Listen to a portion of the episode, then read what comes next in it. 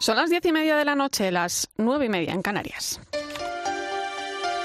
Irene Pozo. La linterna de la iglesia. Cope. Estar informado.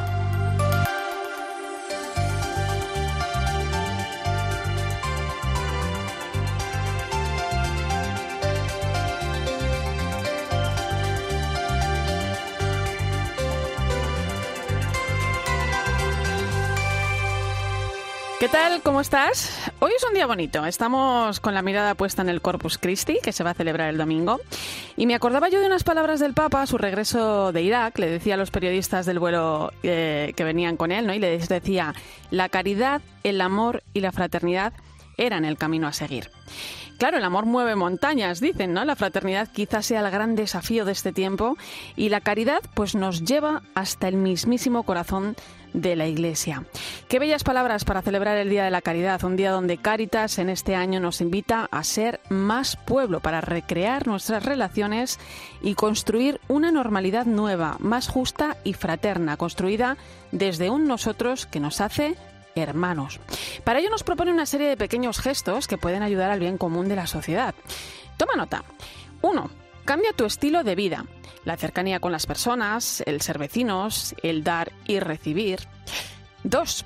Cambia tu mirada. Aprende a mirar con otros ojos la realidad que nos rodea. 3. No pasar de largo, porque claro, los cambios nacen de un nosotros compartido. Debemos ser coherentes con nuestra propia vida, ¿no? Reflexionar un poco sobre ello y tomar partido para que la dignidad o la justicia llegue a todas las personas. Y 4. Cambia tu tiempo. Vive de verdad. Siente con el corazón comparte penas y alegrías. Yo creo que el tiempo de pandemia nos ha hecho resetear nuestras vidas. Quizás sea un buen momento para ponernos en marcha con pequeños gestos que nos sirvan para construir juntos nuestra nueva normalidad. Por fin sale el sol, nos trae la oportunidad de ser mejores, es ahora cuando debemos hacerlo, porque el amor, la fraternidad y la caridad están en cada uno de esos pequeños gestos que nosotros, a nosotros también nos pueden cambiar la vida. Hablaremos de ello y le pondremos el foco también a otros muchos asuntos y más cosas que enseguida te cuento. Bienvenido a la linterna de la iglesia, recibe un saludo de quien te acompaña esta noche, Irene Pozo, en este viernes 4 de junio. La linterna de la iglesia. Irene Pozo. Cope, estar informado. Como cada semana te invito a que te unas a nosotros a través de las redes sociales. Estamos en Religión Cope, en Facebook y Twitter, hoy con el hashtag Linterna Iglesia 4J.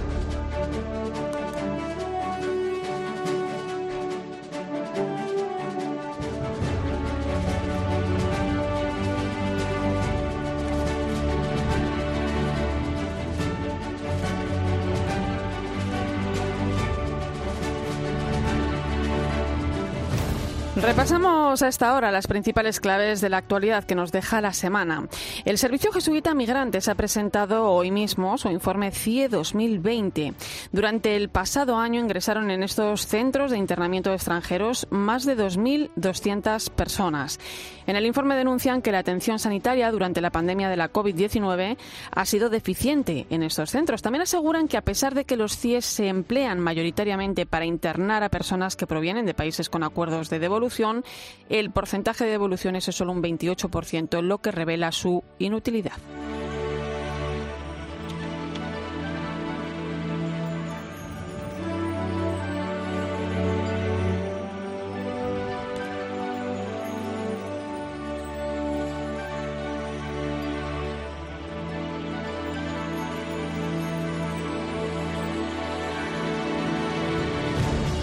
Cuento también que casi un 20% de las escuelas de educación infantil están abocadas al cierre debido a la grave crisis que afecta a este sector. Una crisis provocada principalmente por la competencia desleal o el descenso de la natalidad y que se ha visto agravada debido a las consecuencias de la pandemia, como el teletrabajo o la creación de las de 65.000 plazas públicas de primer ciclo de educación infantil. Escuelas Católicas se ha hecho eco del mensaje de auxilio de las patronales del sector que reclaman medidas urgentes para revertir esta situación como la implementación de modelos de financiación, las ayudas económicas extraordinarias para paliar los efectos de la pandemia o la creación de una mesa sectorial en la que se aborden los problemas del sector y sus posibles soluciones.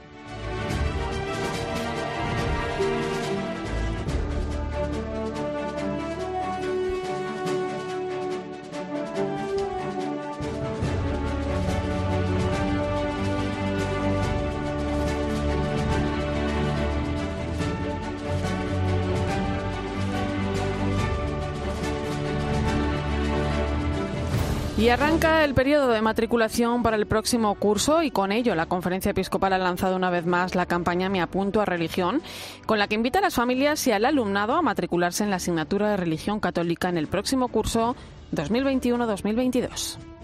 Tu hijo va a ser grande. Sus valores y creencias diferenciarán que mañana sea un amigo o un gran amigo. Por eso en clase de religión aprenderá a escuchar y tendrá nuevas razones para llegar a serlo. La Comisión Episcopal para la Educación y la Cultura subraya su carácter escolar y académico, su aportación específica al desarrollo integral de los alumnos y a la articulación de sociedades respetuosas con la diversidad religiosa. Raquel Pérez San Juan es la directora técnica de la Comisión. Nuestra campaña está dirigida fundamentalmente a, las familias que tienen hijos en, edad escolar, en las primeras etapas, en infantil y primaria, y también a los estudiantes de secundaria, y por ello lo lanzamos en dos tipos de soporte, tanto en redes sociales como a través de anuncios en la prensa online. Y ya sabes que Ayuda a la Iglesia Necesitada continúa con su campaña Me Duele África, una campaña orientada a ayudar a los países africanos ante el avance del yihadismo. Y es que África continúa siendo el continente que lidera el proceso de radicalización islámica. En el 42% de sus estados se viola y se vulnera la libertad religiosa, tal y como revela el último informe de libertad religiosa en el mundo elaborado por esta Fundación Pontificia. Enseguida hablamos con alguien que conoce muy de cerca la situación.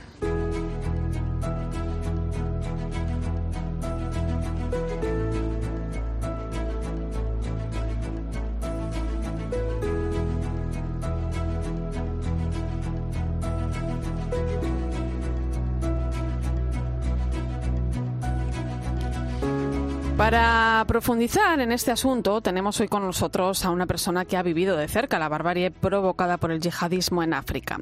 Se llama María Lozano y es la responsable de prensa de ayuda a la Iglesia necesitada a nivel internacional. Buenas noches, María. Buenas noches. Desde Alemania, si no me equivoco. Exactamente, así es. María, eh, África se ha convertido, lo podemos decir, en el nuevo Oriente Medio, ¿no? Si hace unos años hablábamos de que el yihadismo estaba conquistando Oriente Próximo, ahora ayuda a la Iglesia necesitada denuncia que se está produciendo el mismo fenómeno, pero en África, ¿no? Especialmente en la zona del Sahel y en el África subsahariana, ¿no? Eh, ¿Cómo ha llegado el yihadismo hasta esta región del continente africano? ¿Qué es lo que buscan en esta parte del mundo? Pues mm, yo creo como siempre, el yihadismo es una mezcla de muchas cosas que lo que busca sobre todo es expandir su poder, eh, tanto territorial como su poder ideológico, e imponer eh, un sistema que es lo que ellos llaman califado y eh, dominar. Y por eso yo pienso que así como los vimos en, en Irak, en Siria, en una zona también con una riqueza territorial en el sentido de los eh, petróleo y estas cosas, pues ahora están intentando en el Sahel, como tú decías, expandirse también y aprovecharse tanto de, de, conseguir terreno, pero también conseguir lo que, pues muchísimos bienes y recursos naturales eh, que hay, pues para poder tener recursos para invadir y imponer su, su sistema de terror, que no es otra cosa en el fondo que eso, ¿no? Vimos que lo hicieron en Siria, lo hicieron en Irak y ahora lo están intentando también hacer en el Sahel y además destruyen lo que era la cohesión que existía, la cultura y religión que existía anterior, intentando imponer la suya que viene, pues, como sabemos, de fuera, ¿no? Eh, Tú conoces de cerca el caso de Burkina Faso, fuiste una de las últimas europeas en volver del país antes de que se cerraran las fronteras debido a la pandemia. Eh, es un país en el que más del 60% del territorio está en manos del extremismo islamista. Exactamente. Nosotros eh, tuvimos tengo que decir siempre la, suerte, porque realmente es una gracia de Dios poder visitar estos países de primera mano y, ver eh, y escuchar el testimonio de estas personas que están sufriendo tanto, pero que la otra, por otra parte son realmente un testimonio para mí eh, personalmente de fe, ¿no? pero fuimos allí en febrero, a finales de febrero del 2020, justo un poquito antes de que el corona ya Em, creo que como tú dices, fuimos los últimos en salir casi. Y, la situación es, es, desastrosa, como tú dices, eh, todo este yihadismo, todos estos grupos terroristas que además se han unido con grupos a veces locales, simplemente pues, criminales, con lo cual tienen como estos dos tipos de, tienen el poder, las armas de, de, los yihadistas y el conocimiento en el territorio de grupos mucho más eh, locales que pues también por, por, por, mucha necesidad incluso de pobreza se unen a ellos o, incluso son a veces amenazados de que si no lo hacen eh, van a sufrir las consecuencias pues han tomado muchísima parte del territorio de Burkina Faso que además es un país, porque Mali y Níger también lo tenía ya, pero allí hay muy pocos cristianos, pero Burkina era un caso muy especial para nosotros porque más de la mitad de la población es cristiana. Entonces eh, vimos con nuestros propios ojos lo que eso ha significado, grupos enormes, eh, pueblos enteros que han tenido que salir, que huir, y además cuando decimos y salir y huir es a pie o, cogiendo lo poco que tienen y, dejándolo todo detrás suyo, ¿no? Mm, conocimos también a familias que han perdido a miembros. Eh, yo recuerdo mucho a un catequista que nos contó cómo su padre había, había sido asesinado. no, no voy a decir de sus ojos porque él estuvo cinco horas escondido detrás de un muro escuchando más bien cómo, cómo los mataban y cómo quemaban la iglesia. O sea, ha sido realmente muy muy fuerte porque a veces nos pensamos que estas cosas no pasan hoy en día o solamente pasan en sitios muy muy alejados, ¿no? Y luego, bueno, esa respuesta de una iglesia como la de Burkina, un país, Burkina era un país que vivía un, entendimiento entre musulmanes y cristianos muy, muy fuerte. o sea, y, de hecho lo sigue viviendo entre, entre la población autóctona de siempre, ¿no? Eh, son grupos eh, que vienen de fuera y que, como te digo, eh, también ponen a los otros grupos locales entre la espada y la pared, o me ayudas o, o, desapareces, ¿no? Entonces es, es, una imposición muy fuerte y además van a zonas donde el gobierno pues eh, normalmente está muy lejos de la capital no tiene mucho mucho mucho, fíjate María por, por, poner más ejemplos no quizá eh, lamentablemente conocido por por, eh, por lo que es es el, el, caso de Nigeria no que, que preocupa muchísimo. Allí tiene su cuna Boko Haram no es uno de los grupos terroristas más sanguinarios de África que está sentado en el país. O el caso de Mozambique que también es un país en el que el yihadismo ha entrado con mucha fuerza. Es un país mayoritariamente cristiano también en el que los cristianos y los musulmanes convivían en paz hasta la llegada del yihadismo a la provincia de Cabo Delgado al norte del país. Exactamente, eso. En Nigeria yo creo que además es un país que, o sea, yo creo que en Nigeria realmente hay que hacer muchísimo porque es uno de los países más importantes de toda África, no tanto por la dimensión, por el número de habitantes que tiene, también por el impulso eh, que tenía hasta hace poco y realmente en estos momentos yo creo que Nigeria está al borde de la crisis como país y, creo que eso sería horroroso para todos, sobre todo también para la gente que escuche, no solamente desde el punto de vista eclesiástico, sino desde el punto de vista económico, desde el punto de vista político, está muy mal y eso hace que, sobre todo en las zonas del norte, que son las zonas de la mayoría es más bien musulmana, todo lo que es el Maiduguri, eh, el estado del Borno, ha sufrido muchísimo el Boko Haram, el ataque. Pero yo también te quería decir, ahora aprovechando, que a veces nos, nos acordamos de las víctimas, hmm. perdón, sobre todo de, lo que, de los que han fallecido y han sido asesinados, que es horroroso. Pero, mm, por ejemplo, en, este, en, esta campaña que estamos haciendo ahora con, con la ayuda de la Iglesia Necesitada, Me Duele África, queremos hablar también mucho del trauma que supone para las víctimas que han sobrevivido, que también hay muchas, y que realmente a veces nos olvidamos enseguida, bueno, los muertos son los muertos, es verdad, es horroroso, pero a veces los vivos comienzan realmente un, infierno, un trauma que les, acompaña toda la vida y que a veces es peor, ¿no? Yo, yo no se me da tiempo, pero hace una semana hablaba con, con, con, con un sacerdote, el padre Fidelis se llama, que es uno de nuestros eh, lleva un proyecto con nosotros que es, un es el encargado de un centro de ayuda para víctimas de Boko Haram. Y me contaba justo de una joven de 21 años que en el 2018, cuando estaba con su familia en las afueras de Maiduguri, que es la capital, pues llegaron estos terroristas de Boko Haram que hablábamos y, y, le dijeron al padre que le diera a las dos hijas que tenían, que el padre por supuesto se opuso y ella contaba, le contaba al padre Fidelis que lo último que recordaba era tener la cabeza de su padre en sus manos. Ay, por Dios. Así. Madre mía. Y, desmayarse. Y bueno, luego estuvo, por acortar toda la historia, estuvo secuestrada por Boko Haram varios, varios meses, con víctima de abusos. Bueno, el caso es cuando logró mm, salvarse, o sea, se, fue, se escapó, pero no recordaba ni siquiera dónde vivían sus padres, o sea, tuvo un trauma gravísimo. Total, sí, sí. Y cuando por fin llegó a la familia, pues por supuesto no podía dormir, tenía ansiedad, miedo, fantasmas, Bueno, el caso es que en este centro ha logrado ahora, y para acabar bien la historia, te puedo contar que ya por fin eh, se ha normalizado su situación, está haciendo un curso de modista, de corte y confección, está incluso pensando en ir a la universidad. O sea, yo creo que hay muchas historias que a veces nos parece que ya eh, es horroroso lo que pasa, pero yo creo que hay mucha gente que tenemos que seguir día a día ayudando para poder volver a una normalidad que es imposible en esta situación que pasan sin la ayuda de la Iglesia, que es la que más les da apoyo, en muchos de estos sitios el Estado no tiene ningún pues tipo eso, eso es un ejemplo de, de una ayuda no muy directa y, y de ese trabajo eh, que hacéis, María Lozano, en, en, en, ayuda a la Iglesia necesitada. ¿no? Si me permites, voy a dar los datos para aquellos que quieran colaborar o buscar más información. Está todo en la página web ayuda a la Iglesia necesitada.org. También se puede llamar al teléfono 91 725 92 12, 91 725 92 12. Ahí van a encontrar también mucha información, el tipo de proyectos que estáis desarrollando en África en esta, en esta campaña. Me duele África. Gracias, María Lozano. Mucho ánimo. Gracias a vosotros por darnos este, esta oportunidad y un saludo muy fuerte desde aquí. Un fuerte abrazo. Escuchas la linterna de la iglesia. Con Irene Pozo. Cope, estar informado. Ponemos el foco ahora en la información más destacada de estos días en nuestra diócesis.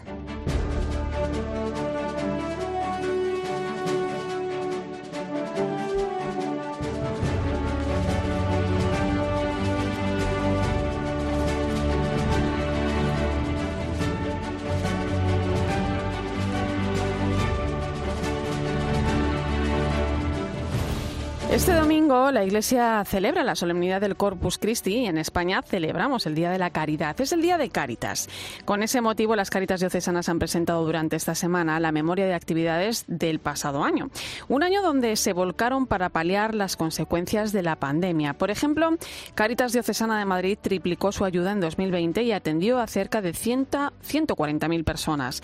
Su director, Luis Hernández, explica que si el sistema no se desbordó fue gracias a los voluntarios que también se multiplicaron.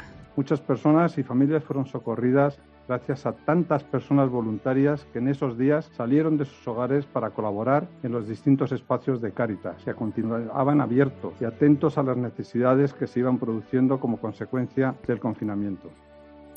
Una solemnidad, la del Corpus Christi, que en algunos lugares de nuestra geografía se celebró ayer jueves, como era tradición según el calendario de la liturgia hispano-mozárabe.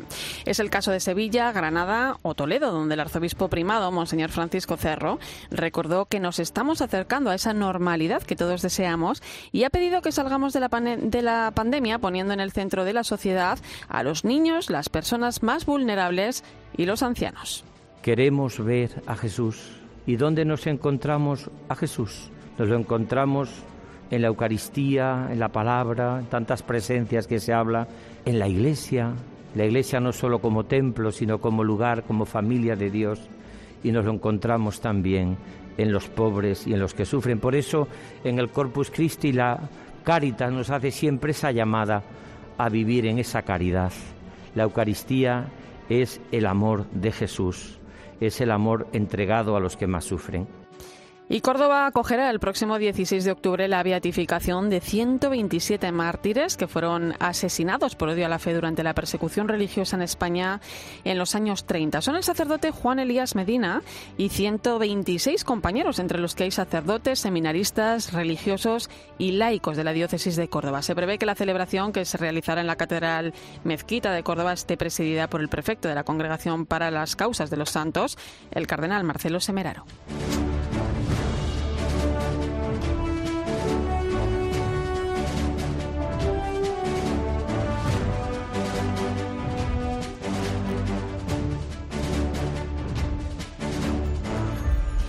Y 29 católicos chinos han recibido el sacramento de la confirmación en la Archidiócesis de Valencia de manos del cardenal Antonio Cañizares.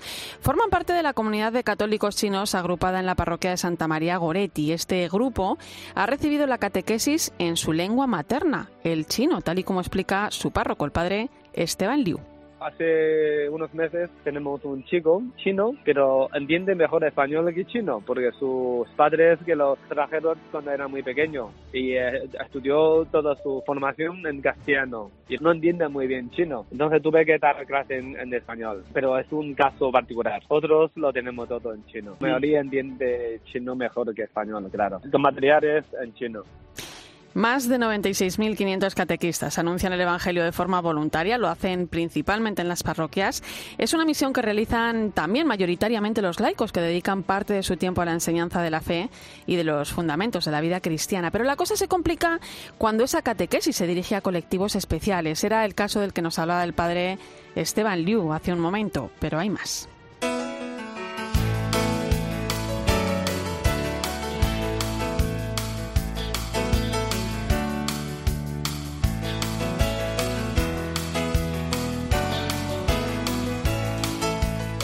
Hoy hacemos memoria con la vista puesta en la catequesis que reciben las personas con discapacidad.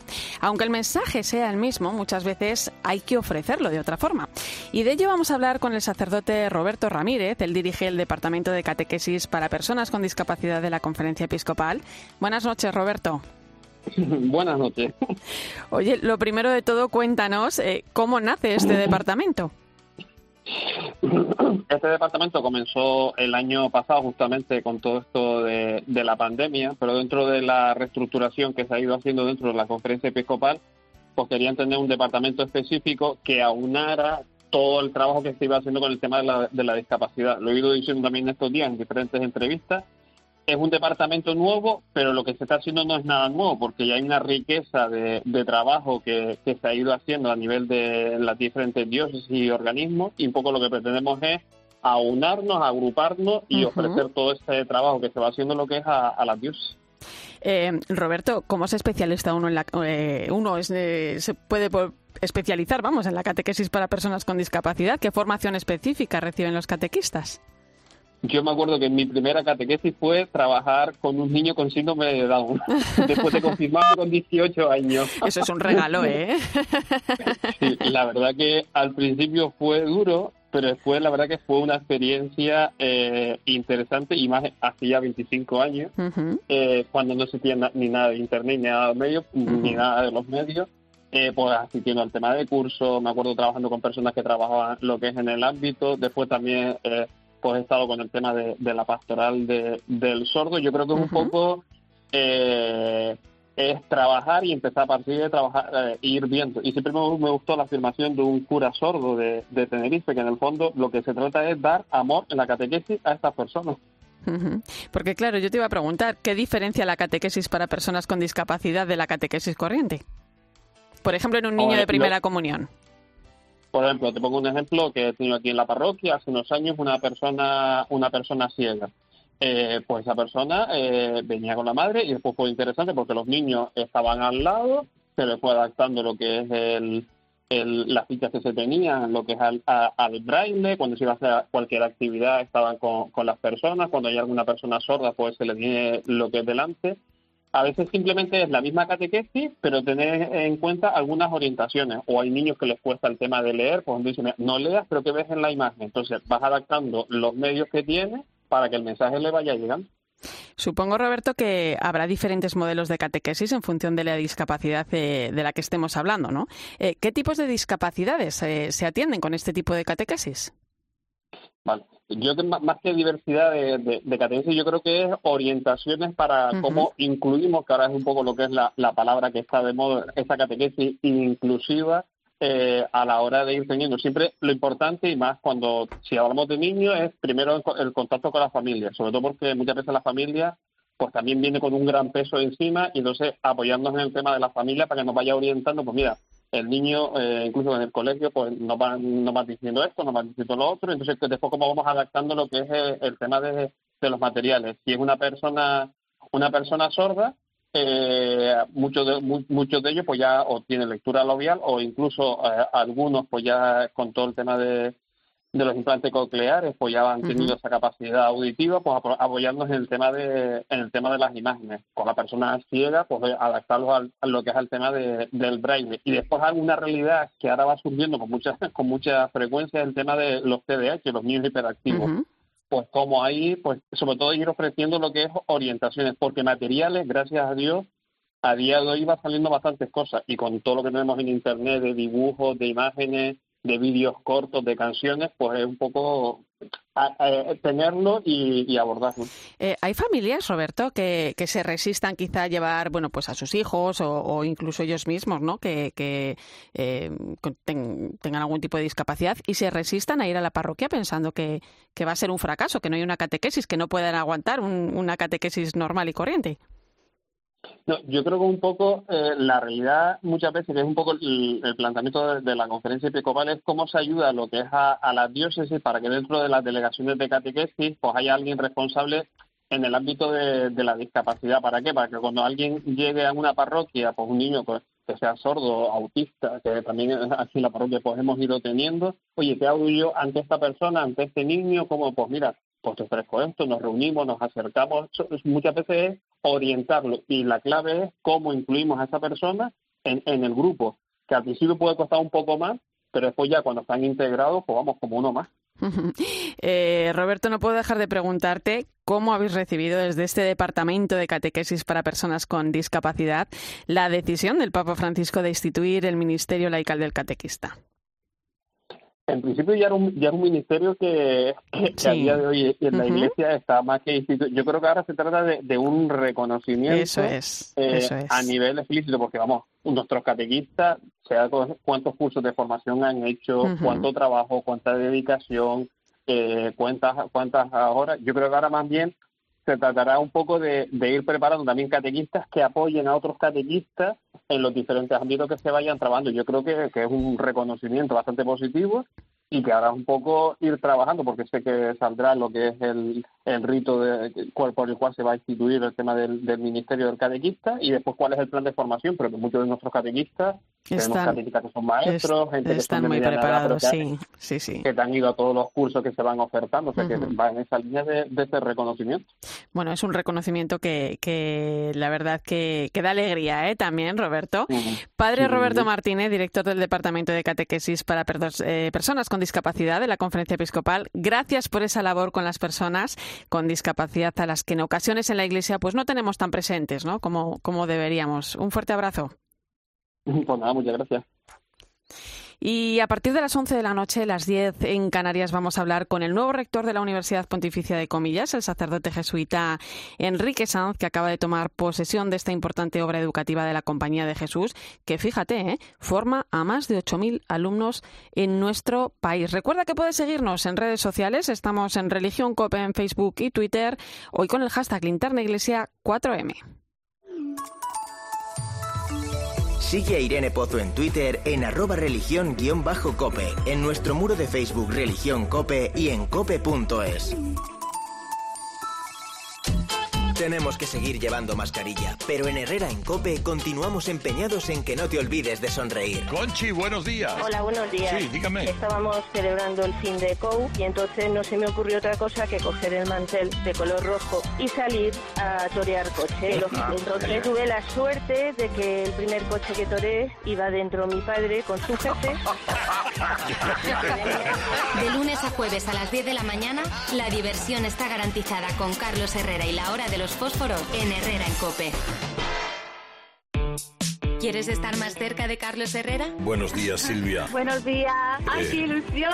Eh, señora. Qué ilusión hablar con vosotros. De Paco González, de Pepe Domingo Castaño, de Manolo Lama, de Juanma Castaño, de Ángel Expósito, de Pilar Cisneros. Es sencillo. Entra en cope.es y regístrate ya. Una carta cariñosísima. Dice, empecé a escucharos de casualidad y caí de lleno en vuestras redes. Llevo con vosotros 20 años que me habéis acompañado casi día a día. si escuchas Cope, ahora accederás a un universo lleno de experiencias exclusivas. En una radio que también se ve, con los mejores contenidos a la carta. Entra ya en cope.es, regístrate y disfruta.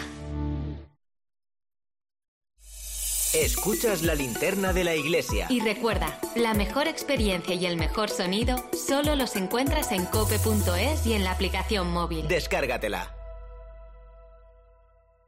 Pero cómo brilla y qué fuerza. Que tu melena dé que hablar con Color Clean Ones, la coloración sin amoníaco para cabellos delicados. Tu pelo sano, fuerte y vivo, con cobertura 100%, hidratación, protección y volumen. Única coloración con serum reestructurador de Pergal Laboratorios, de venta en farmacias y para farmacias del Corte Inglés y en plataformas online.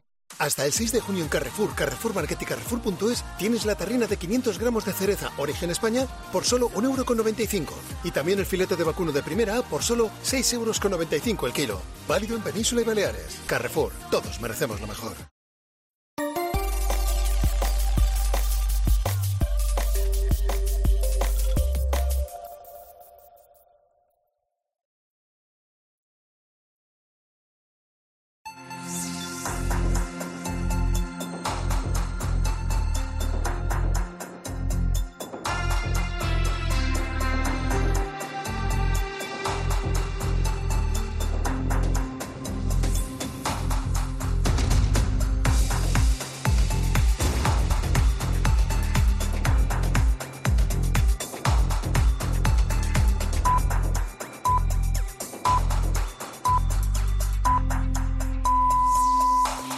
Las 11 de la noche, las 10 en Canarias. Irene Pozo. La linterna de la iglesia. Cope. Estar informado.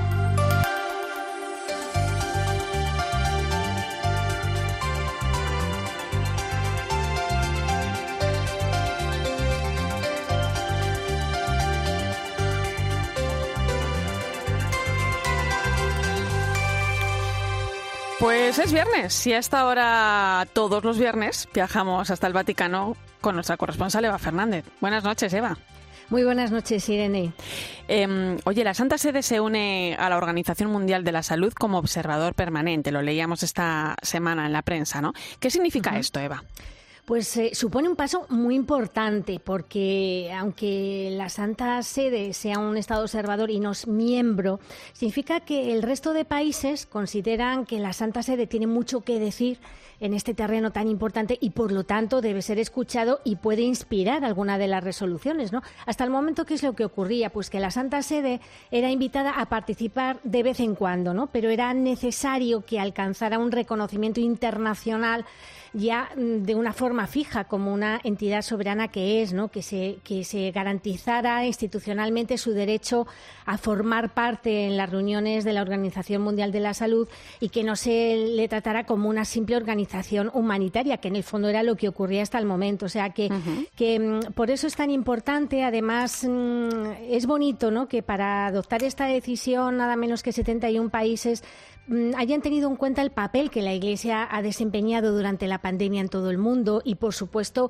toda la representatividad que tiene a través de nada menos que 110.000 instituciones sanitarias, hospitales, centros de salud, 300.000 escuelas y más de mil universidades. O sea que, que, a partir de este momento la Santa Sede estará presente en todas las reuniones de la Organización Mundial de la Salud. Bueno, buena noticia entonces. Em, Eva, otra noticia que conocíamos esta semana es ese motu propio del, del Papa para la reforma de sanciones penales en, en la Iglesia. ¿no? ¿Cómo afecta esta nueva ley para entendernos? Pues eh, la verdad es que también, o sea, es un, es un documento de, gran magnitud e importancia. Ha sido la gran noticia de la semana, ¿no? En, el Vaticano sabemos que hay tantas grandes noticias cada semana, pero esto ha sido un auténtico bombazo, ¿no? Porque mm, supone un paso adelante más para erradicar abusos tanto de menores como de tipo económico, endureciendo las penas y haciéndolas extensivas también a laicos que trabajan en actividades pastorales. En esta nueva Constitución Apostólica, el Papa recuerda que era necesario mm, especificar las penas para cada delito e incluir también la necesidad de reparación. La, reforma, por supuesto, esto es importante, da también a los pastores más medios para actuar con rapidez por la vía administrativa. Entonces, este, mm, este texto revisado que entrará en vigor el 8 de diciembre, eh, mm, tipifica delitos nuevos como, eh, como la, cuando no se decide ejecutar una sentencia o delitos de tipo patrimonial, como puede ser la venta de bienes eclesiásticos sin que se hayan realizado las debidas consultas, ¿no? Y en otros aspectos, mm, la reforma también obliga a comunicar los delitos de los que se tenga conocimiento. O sea, los laicos con cargo en la Iglesia podrán ser sancionados desde el punto de vista canónico, por ejemplo, por abusos o por mala gestión económica, y los delitos de pederastia se han incluido en un capítulo específico sobre la dignidad de la persona, la libertad y la vida. O sea, esto yo supongo que para nuestro Papa emérito habrá sido también una alegría, porque él fue quien comenzó la reforma en 2009 y ha durado casi 12 años, ¿no? Entonces, desde ese momento el Pontificio Consejo para los Textos Legislativos ha estado reuniendo expertos, a conferencias episcopales, hasta, hasta culminar con el resultado de estos nuevos artículos que hemos conocido esta semana, Irene. Bueno, pues 12 años de trabajo que han visto la luz. Muchas gracias, Eva. Un abrazo enorme. hasta la próxima. Hasta la próxima. Buenas noches a todos. Y te cuento más cosas de actualidad que han sucedido esta semana en torno al Vaticano.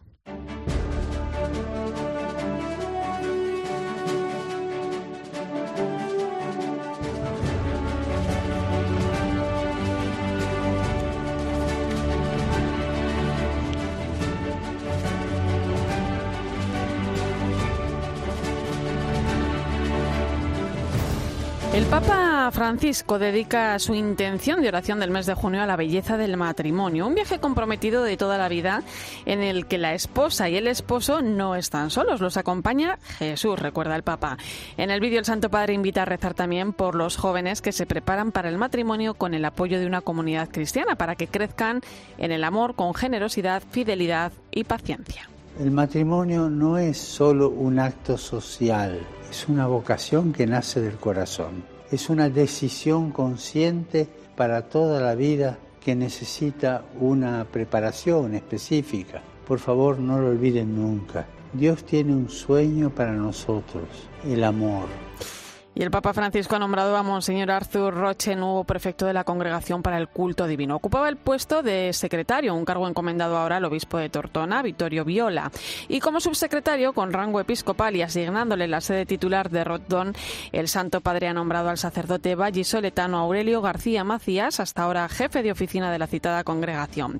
Será consagrado obispo el próximo 11 de julio en una ceremonia presidida por el cardenal Ricardo Blázquez en la Catedral de Valladolid. Esta semana pasaba por los micrófonos del espejo donde reconocía que cuando el arzobispo de Valladolid le envió a Roma a estudiar liturgia, no se lo tomó muy bien. Sin embargo, allí descubrió que la liturgia es una gran síntesis teológica. Lo que la liturgia recuerda a la vida cristiana es el diálogo, el encuentro con Dios y con los hermanos. Esto es fundamental, porque si no entendemos una liturgia endógama, fabricada a mi imagen y semejanza para mí mismo. No, la liturgia es de la Iglesia y, nos la ha entregado la Iglesia para celebrarla y transmitirla. Pero sobre todo es esto, te saca de ti mismo y te pone en contacto con Dios y con los demás. Siempre es Dios y la Iglesia, Dios y la comunidad, para sanar los corazones heridos por la fiesta de la vida. La liturgia creo que es una gran medicina y quien ya ha tomado posesión como nuevo rector de la Universidad Pontificia de Comillas es otro vallisoletano, el sacerdote jesuita Enrique Sanz Jiménez Rico. El acto contó con la presencia del nuncio apostólico de su santidad en España, Monseñor Bernardito Auza, y del cardenal arzobispo de Madrid, Carlos Osoro, entre otras autoridades. Don Enrique, buenas noches, enhorabuena. Muchas gracias, muy buenas noches. Y a todos los oyentes también, encantado de estar con ustedes. Eh, usted ha sido decano de Teología y Derecho Canónico, dirigió el departamento, también profesor, conoce bien la universidad, ¿no? Desde abajo. ¿Cómo afronta esta nueva etapa? Pues la afronto con mucha ilusión, en principio, eh, también con la satisfacción de la confianza que me han manifestado bastantes personas de comillas en estos últimos meses y también en mi tiempo, especialmente en el decanato, y la afronto en tercer lugar con respeto, respeto por la responsabilidad recibida, eh, por la situación del futuro, por lo que, por los retos que se me presentan delante. Eh, ¿Cuáles cree que son los principales retos que tiene por delante, don Enrique? Pues yo creo que en primer lugar eh, uno de los retos principales que tenemos por delante es el cuidado de las personas de la universidad. me estoy refiriendo a nuestros estudiantes, a nuestro personal docente investigador y a nuestro personal de administración y servicios. Cuidado para que los estudiantes pues eh, puedan realizar la función principal para la que están en la universidad, que es un aprendizaje cualificado en competencias transversales y que les prepare para un futuro laboral razonable. Eh, nuestro personal de administración y servicios para que realicen con profesionalidad su trabajo y para que adquieran también pues la cultura de la transformación digital, que es un reto que nos planteamos. Y este se puede aplicar igualmente a nuestro personal docente e investigador, a nuestros profesores e investigadores, para que vayan adquiriendo tanto la cultura de transformación digital como la cultura de la innovación docente. Ese sería un primer reto. Sí, dígame. Sí, sí, sí, sí. Continúe. sí, un segundo reto sería eh, cuidar y cultivar y mejorar eh, nuestra investigación eh, para que sea una investigación de calidad según los estándares actuales y que ayude a servir a la sociedad, que de alguna manera eh, produzca la transferencia de conocimiento que buscamos. Y por último, yo diría que también la captación de buenos alumnos para nuestros títulos, tanto de grado como especialmente de máster, eh, acercándonos a las mm, empresas, a las personas que necesitan lo que hoy se llama lifelong learning, el aprendizaje continuo. Y, por tanto, queremos también captar eh, talento por ahí. Sí, le quería decir antes que, precisamente en los últimos meses la universidad ha hecho un gran esfuerzo por adaptarse al modelo de clase online, ¿no? Debido, eh, bueno, pues en gran parte a, la pandemia, ¿no? Aunque parece que ahora vemos un poco la luz, eh, el mundo es digital. ¿Esto ha venido para quedarse? Eh, yo creo que sí. Yo creo, por una parte, que la pandemia nos ha ayudado a dar un paso adelante en algo que habíamos comenzado y que consiste fundamentalmente en que eh, la enseñanza presencial tradicional, que hay que mantener, por lo menos así nos lo planteamos en comillas, eh, puede eh, beneficiarse de todo lo que es la cultura digital y más que la cultura digital como tal, la cultura de la innovación. Quiero decir que en el aula, pues la presencia del profesor, de la profesora, puede estar acompañada de pues, otro tipo de ejercicios en los que la participación de nuestros estudiantes sea más activa, puede estar acompañada también de unas prácticas que ayuden a despertar la conciencia crítica de los estudiantes, a hacerse preguntas, a plantear problemas y a resolverlos. Y nosotros creemos fundamentalmente que esto en ese sentido ha venido para quedarse. Un tipo de enseñanza siempre presencial porque la presencia del profesor en el aula es insustituible y una presencia acompañada pues de estos eh, recursos tecnológicos, pero a mí me gusta decir más bien de esta cultura de innovación docente que es eh, todavía algo más que los recursos tecnológicos. ¿Cómo sueña el nuevo rector de comillas el futuro del mundo universitario? Pues sueño eh, que sea un mundo universitario en el que nuestros eh, estudiantes puedan realizar su vocación y su vocación consiste en, en primer lugar, en descubrir sus talentos en su área particular de conocimiento, el que estudie en nuestro caso pues derecho, ciencias económicas y empresariales, enfermería, eh, relaciones internacionales, psicología y demás, unos talentos eh, en su área de disciplina, acompañado también de otras eh, especialidades, perdón, de otros talentos, quiero decir, de otro tipo, de lo que llaman las soft skills, que son herramientas para bandearse en la vida, como puede ser pues la relación de trabajo en equipo, la relación con otros para ese tipo de trabajo, el autoconocimiento, el liderazgo. Bueno, entonces concebimos un poco el sueño para nuestros estudiantes es ese. Y el de nuestras, las personas que trabajan en nuestra universidad, en un número superior a mil personas, pues que ayuden en esa función, que en nuestra tradición más propia de la Compañía de Jesús, pues se podría llamar la de el mayor servicio para formar hombres y mujeres para los demás. Eh, como me imagino que sabe, eh, su antecesor, eh, Julio Martínez, es colaborador de, este programa de la linterna de la Iglesia. ¿Hay algún profesor más? Tengo conmigo aquí a, Fernando Vidal, que dirige la cátedra Moris Leticia. ¿Le han dado algún consejo?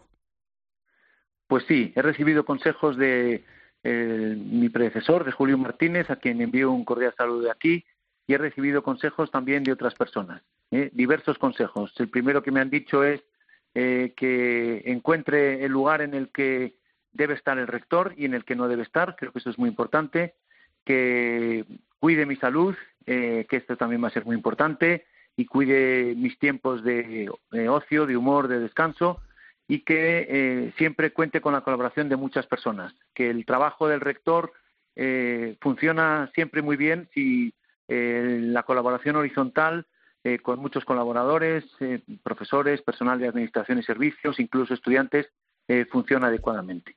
Don Enrique, no puedo dejar de preguntarle sobre los 500 años de San Ignacio, sobre el año ignaciano que acaba de comenzar. ¿Cómo lo están viviendo en la universidad?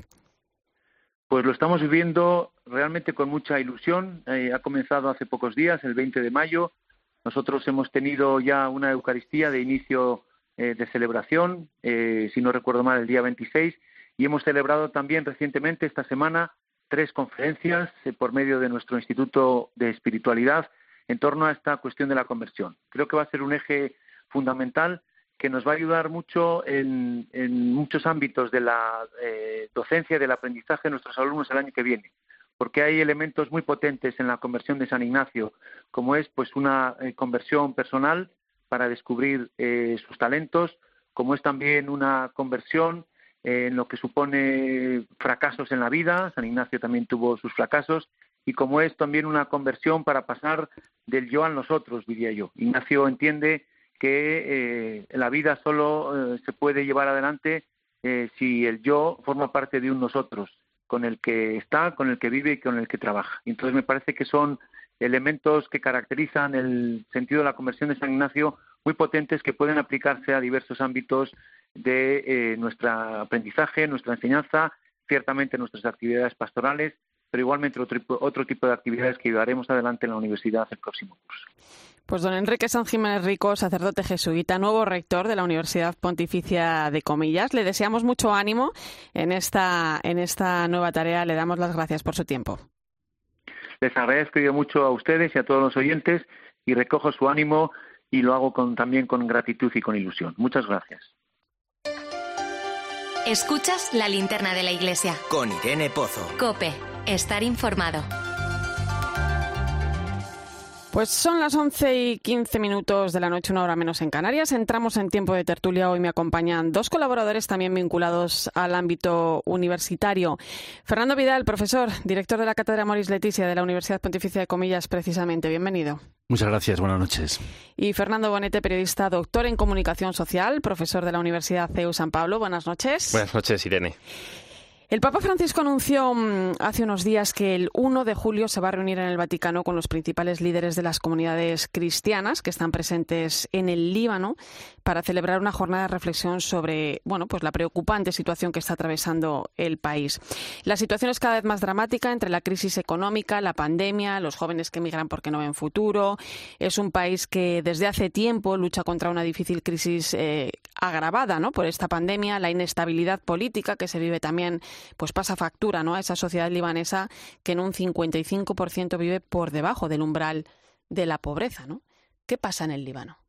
Bueno, efectivamente estamos en una crisis muy larga que ya eh, nos procede de antes de la pandemia, que ha entrado, ha hecho entrar al país en alta, en estado de alta fragilidad y además eh, combinado con un aumento muy importante de armamento de origen francés, por cierto, lo cual supone que el compromiso de Europa es crucial en estas cuestiones. Y efectivamente, como mencionabas, esto está llevando a un vaciamiento del país, migración de jóvenes muy cualificados que están tremendamente comprometidos con la interreligiosidad y la cooperación entre diferentes confesiones. Y esto está llevando a, que se ponga en riesgo el propio tejido de cooperación interreligiosa que es básico para la gobernabilidad del país. Por lo tanto, yo creo que necesitamos eh, impulsar esto, impulsar esa conferencia en el Líbano de paz en el 22. Preguntaba Irene que qué pasa en el Líbano. Eh, ¿Qué no pasa en el Líbano? Pasan demasiadas cosas en el Líbano. Fíjate, en agosto ocurrió lo que llamamos la crisis de agosto del 20 en el Líbano, el 4 de agosto. Todos lo recordamos porque en medios de comunicación y sobre todo en redes sociales estallaron esas imágenes terribles, escalofriantes de la explosión que hundió media ciudad de Beirut, por decirlo mal y rápido. Después de esa semana, semana y media se nos olvidó. Eh, Líbano, se nos olvidó totalmente qué ocurría allí, eh, pero, pero claro, es que no solo es esa crisis del 20 de agosto, no solo es la crisis económica de este último año que se ha visto agravado en una inflación de más del 150%, no solo estamos hablando de un país absolutamente arruinado en lo económico y arruinado en lo político, es que es una crisis que podríamos decir dura ya 30 años, desde los años 90 cuando terminó la guerra civil, donde no se produjo una verdadera entente cordial entre las diferentes partes y es una situación en las últimas. Eh, hablabas de, esa explosión del puerto de Beirut, que efectivamente la sacudida fue tremenda en todos los aspectos, precisamente por, lo que venía arrastrando ya, el propio país, ¿no? esa inestabilidad. ¿no?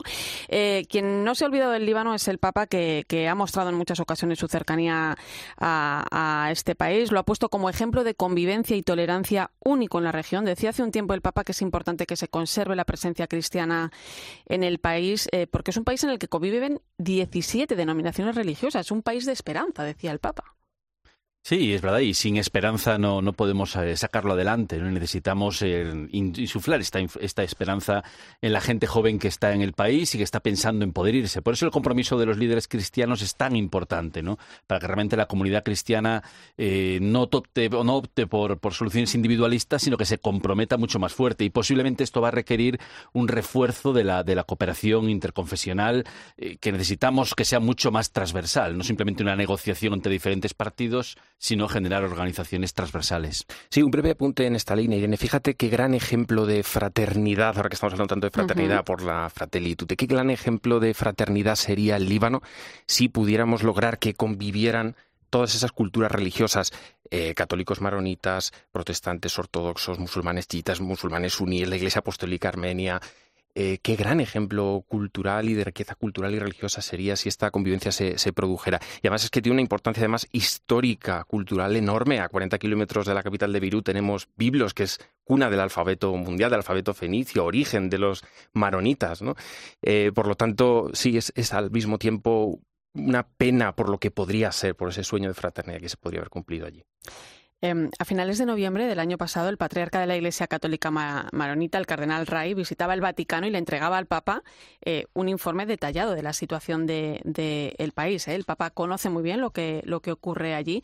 ¿Cómo pensáis que va a transcurrir este encuentro del día 1 de julio? Es un encuentro de oración, pero ¿cómo creéis que va a influir ¿no? en la situación actual del Líbano? Si va a influir de alguna manera. Sí, es decir, es verdad que el Líbano atraviesa una situación de crisis económica, pero también de crisis cultural, de una profunda depresión cultural en el país eh, por una situación demasiado prolongada y por los fracasos del gobierno en los últimos eh, tres años que llevó a toda esta movilización callejera que les cogió plenamente con, con, la pandemia ¿no?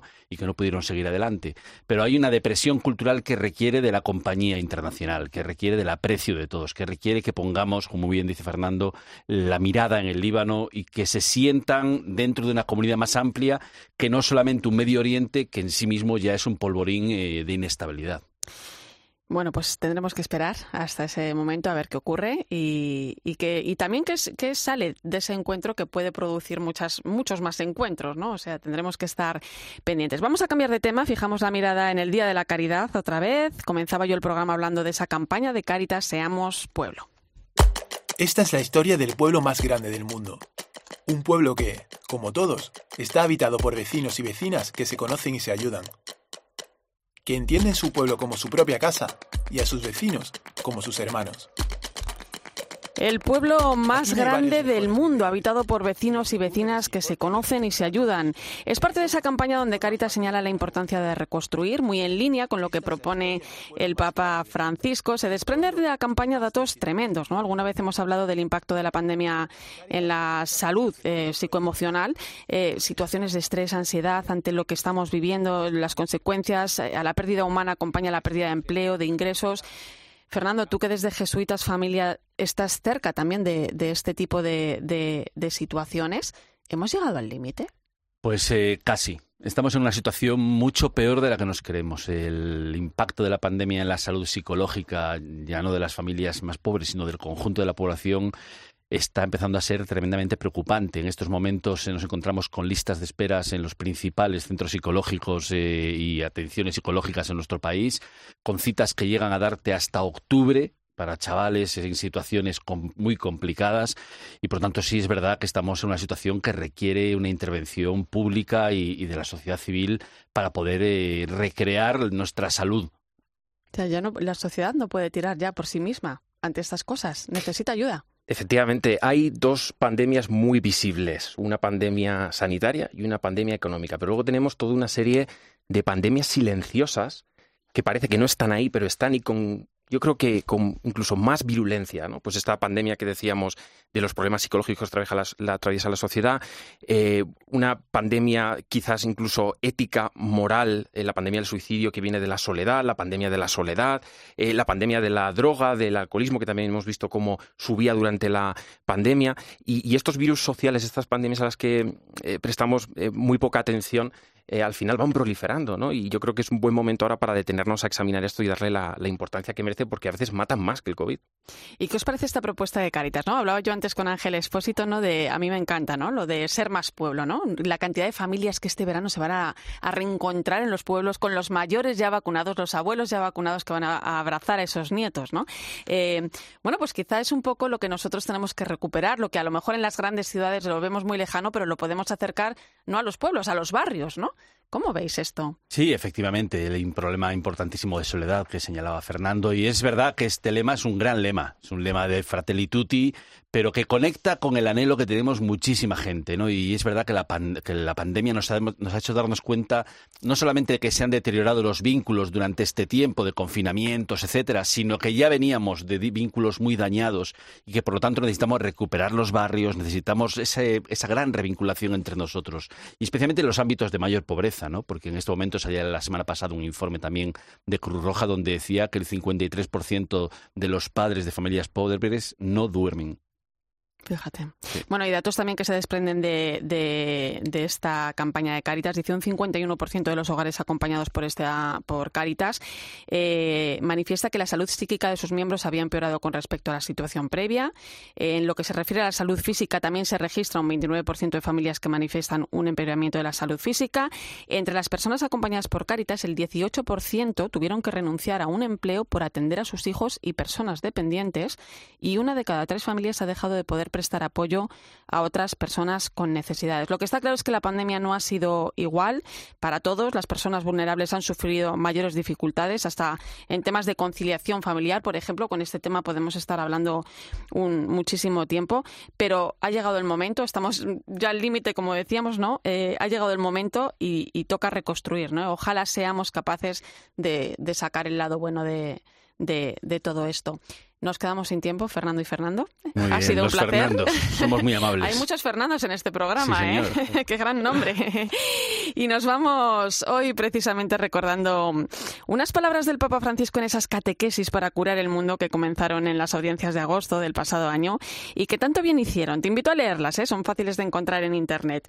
Hoy recuperamos para despedirnos una reflexión de, de una de ellas que dice, la respuesta a la pandemia es doble. Por un lado, es indispensable encontrar la cura para un virus pequeño pero terrible que pone de rodillas a todo el mundo. Y por otro, tenemos que curar un gran virus, el de la injusticia social, de la desigualdad de oportunidades, de la marginación y de la falta de protección de los más débiles.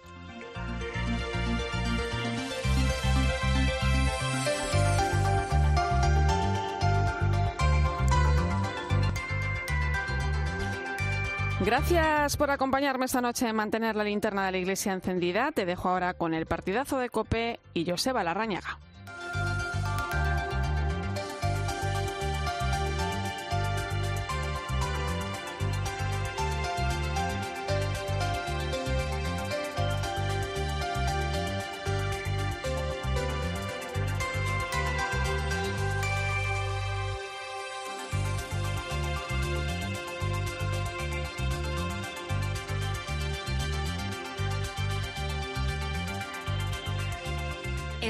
La linterna de la iglesia. Con Irene Pozo.